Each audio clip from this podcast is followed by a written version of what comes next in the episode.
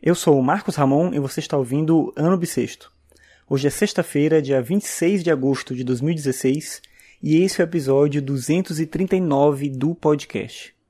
E lá na instituição que eu trabalho, no IFB, a gente tem um grupo de pesquisa sobre estética.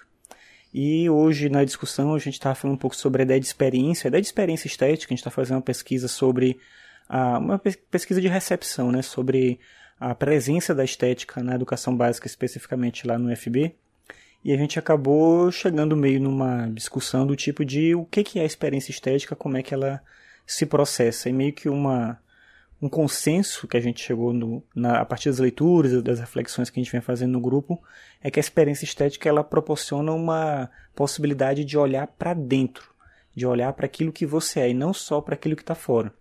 No entanto, a gente tem toda uma cultura da, do entretenimento, do consumo, que leva a gente para esse olhar para fora. Então, direciona a gente para o objeto, direciona a gente para o desejo do consumo, da posse, da ideia da representação de uma imagem, da nossa própria representação, que é meio a coisa é, das redes sociais, da, da selfie, da coisa de você ficar criando todo uma representação sua e um imaginário em torno dessas representações.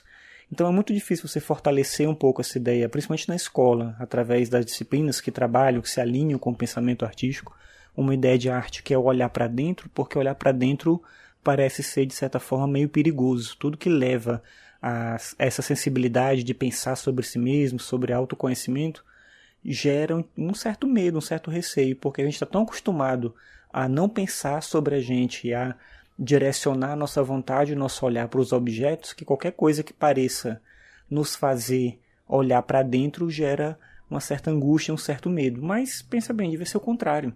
Tudo aquilo que me leva para mim mesmo deve ser um lugar de conforto, um lugar de onde eu me sinto bem. E tudo aquilo que me leva para fora que devia causar o medo, o susto.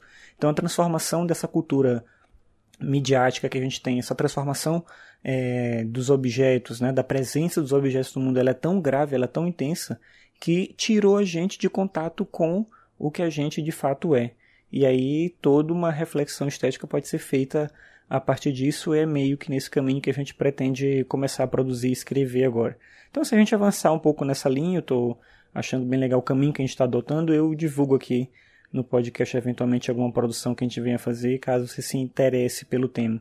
Mas achei interessante trazer isso para reflexão no podcast, porque é um tema que me intrigou, assim, né? A gente chegou num ponto é, que pareceu curioso, né? O como que a gente vive uma época que a gente se afasta da gente mesmo e sente medo do que nós mesmos somos.